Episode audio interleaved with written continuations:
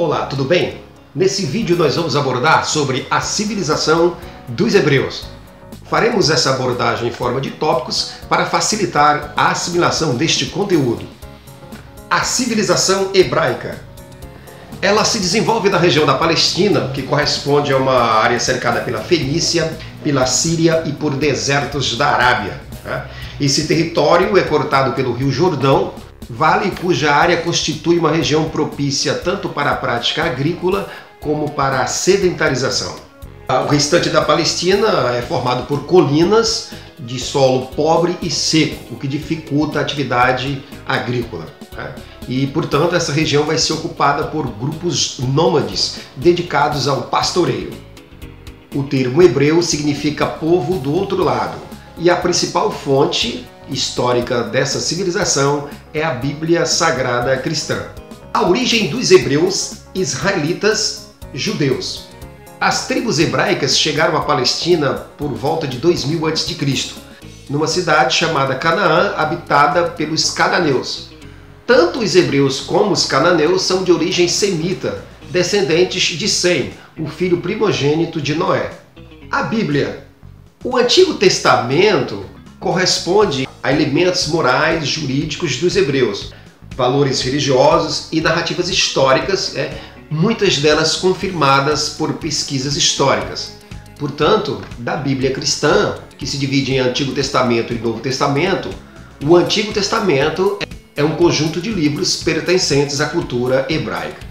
A história política dos hebreus vai se dividir em eras. Nós vamos ter a era dos patriarcas, a era dos juízes e a era dos reis a era dos patriarcas. As tribos semitas no início da história distribuíram-se entre a Síria Oriental e a Mesopotâmia. Viviam em constantes guerras por conquistas territoriais e pela obtenção de escravos e mulheres. Um desses grupos semitas chegou à Palestina e teve início a disputa pelo domínio da região com os cananeus e filisteus. Nesse momento, os hebreus saíram vitoriosos. Os hebreus estabelecem-se na Palestina e organizaram-se em grupos familiares patriarcais, que eram seminômades, desenvolveram atividades agropastoris, e o primeiro líder será Abraão, um mesopotâmico da cidade de Ur, na Caldeia, considerado, portanto, o primeiro patriarca hebreu. As iniciativas de Abraão. Ao chegarem na Palestina, os hebreus liderados por Abraão anunciavam uma nova religião de caráter monoteísta. Uma novidade para a época, uma religião que acreditava num único Deus. O monoteísmo vai contribuir para a unidade do povo hebreu. Eles acreditavam que Abraão recebera de Jeová, Yahvé, a promessa de uma terra para eles e para seus descendentes, onde nesta correria em abundância leite e mel. Os líderes das tribos hebraicas depois de Abraão, as tribos hebraicas foram lideradas por patriarcas como Isaac e Jacó, depois chamado de Israel. O último, Jacó, ou Israel, deu origem a doze filhos, dos quais nascerão as doze tribos hebraicas. Em virtude das dificuldades econômicas, muitos hebreus acabaram abandonando a Palestina e dirigindo-se para o Egito, onde permaneceram por mais de 400 anos. O Faraó e os Hebreus Faraó franqueava as tribos hebraicas que chegavam ao Egito as regiões próximas ao delta do Nilo. Né? Essa região era rica em pastagens né, e favoráveis à produção agrícola. E por outro lado, elas também, ao acomodarem as tribos hebraicas em volta né, do território egípcio, elas acabavam por formar uma barreira contra as agressivas tribos beduínas próximas. Se qualquer tribo beduína resolvesse atacar o Egito, primeiramente teriam que passar pelas barreiras humanas né, constituídas pelas tribos hebraicas. A escravidão no Egito. Mas o tempo passou e o Estado egípcio acabou adotando uma política xenófoba em relação às tribos hebraicas. Porém, a resistência hebraica vai ser forte e vai se dar em torno da crença religiosa hebraica no monoteísmo. O Êxodo Liderados por Moisés, né, os hebreus empreenderam o êxodo e conseguiram abandonar a escravidão do Egito né, e retornar à Palestina.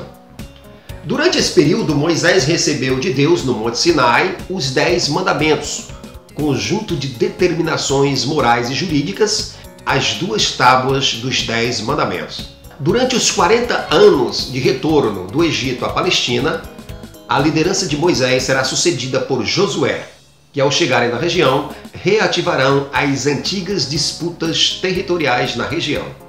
A Era dos Juízes. Com Josué, os hebreus conquistaram a cidade de Jericó, na Palestina. Dada a organização das 12 tribos hebraicas politicamente, mas independente, não completamente coesas, apesar da cultura, da língua e da identidade religiosa, eles tiveram uma certa dificuldade política e militar né, para conquistar o restante do território. Assim, para enfrentar né, os guerreiros filisteus que ocupavam o litoral da região da Palestina, eles nomearam os juízes. Os juízes eram líderes militares indicados pelas tribos escolhidos temporariamente para chefiar durante os períodos de guerra. Entre os juízes destacaram-se Gideão, Sansão, Jefté e Samuel. A Era dos Reis. Para evitar que caíssem nas mãos dos filisteus, né, os hebreus resolveram finalmente instituir-se numa monarquia hebraica sob o comando de Saul da tribo de Benjamim. Saul não teve êxito contra os inimigos, né? E vencido se suicidou. No século 11 a.C., seu sucessor Davi né, vai vencer os inimigos e inaugurar a fase mais brilhante e poderosa da história hebraica. O Estado hebreu agora torna-se forte, estável, com exército permanente e uma organização burocrática complexa, tendo Jerusalém como a capital da monarquia hebraica. O sucesso da monarquia hebraica no reinado de Davi vai se dar né, com a conquista de novas terras a leste do Rio Jordão e de parte do território sírio. O reinado de Salomão, século X a.C. O reino hebreu vai se tornar uma das maiores monarquias hebraicas orientais da época, ampliando suas atividades comerciais, empreendendo diversas construções, grandes obras públicas, como por exemplo o Templo de Jerusalém, dedicado a Jeová. Né?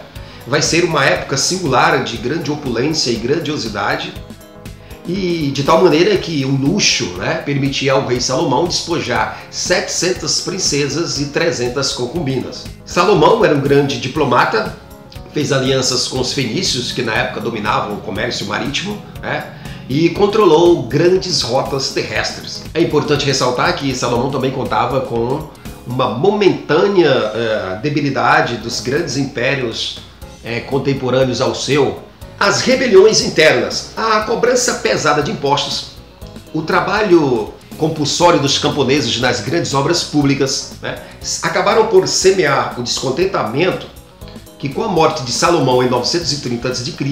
vai agravar a situação entre as tribos hebraicas pela sucessão do monarca. O cisma hebraico de 926 a.C.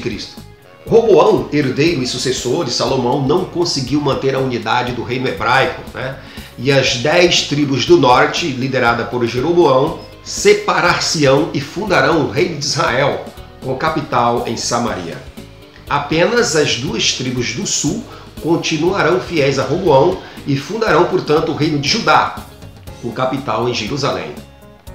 A decadência hebraica.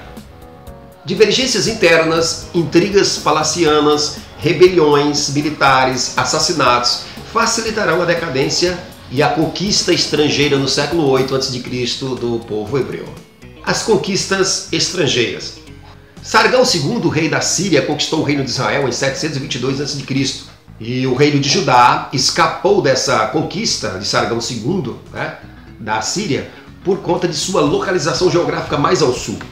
Mas, no século VI, em 587, foi conquistado por Nabucodonosor, imperador da Mesopotâmia que não só tomou e saqueou Jerusalém, como levou os sobreviventes como cativos para a Babilônia, num episódio que ficará conhecido como o Cativeiro de Babilônia.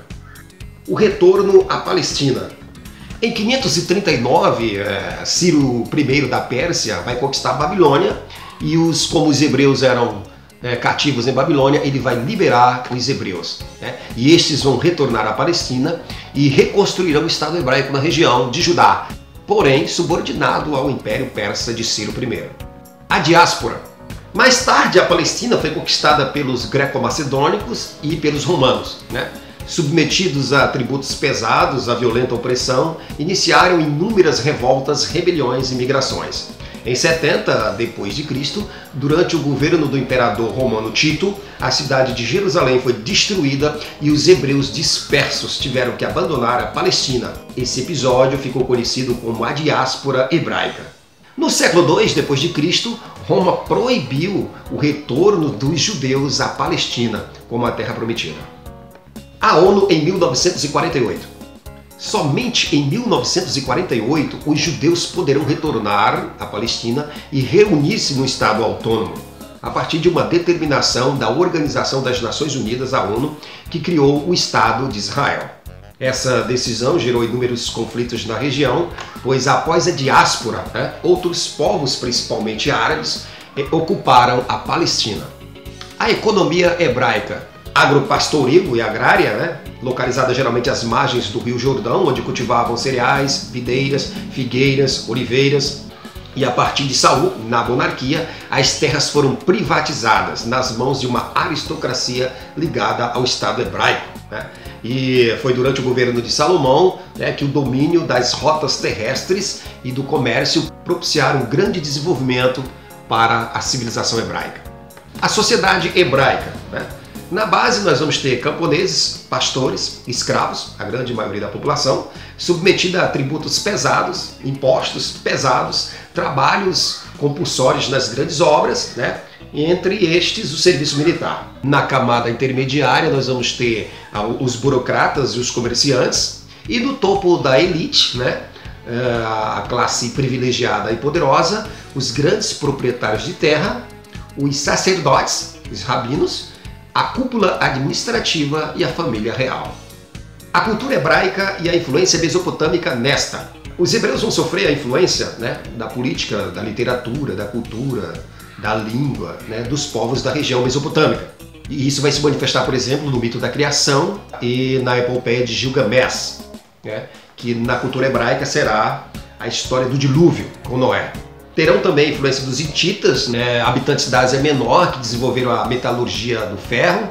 Nós vamos ter também a influência sobre o povo hebreu dos arameus, pois os hebreus vão adotar destes a língua aramaica, né, de forma que a cultura hebraica é, será uma síntese da cultura desses povos da região. A identidade religiosa, né, o monoteísmo e o messianismo. A unidade política, cultural e religiosa do povo hebreu se dá em torno do monoteísmo, que é a crença no único Deus, que geralmente não era uma prática comum na Antiguidade Oriental, e no messianismo. Né? Eles acreditavam na vinda de um Messias que libertaria o povo hebreu da opressão, da escravidão de povos dominadores.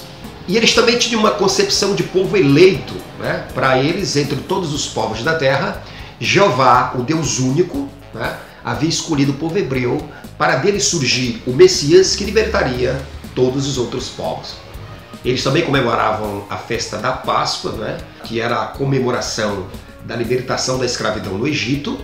Eles também comemoravam a festa de Pentecoste, né, que é o recebimento do Decálogo por Moisés, as duas tábuas com os Dez Mandamentos. O sábado também era santificado como o sétimo dia da criação da terra por Jeová, os sabados e também faziam a leitura dos cinco primeiros livros do Antigo Testamento com muita dedicação, escritos por Moisés, chamado de Pentateuco. Esse vídeo foi uma síntese é, da civilização hebraica. Espero que vocês gostem. Se inscreva no canal, dê um like e até a próxima!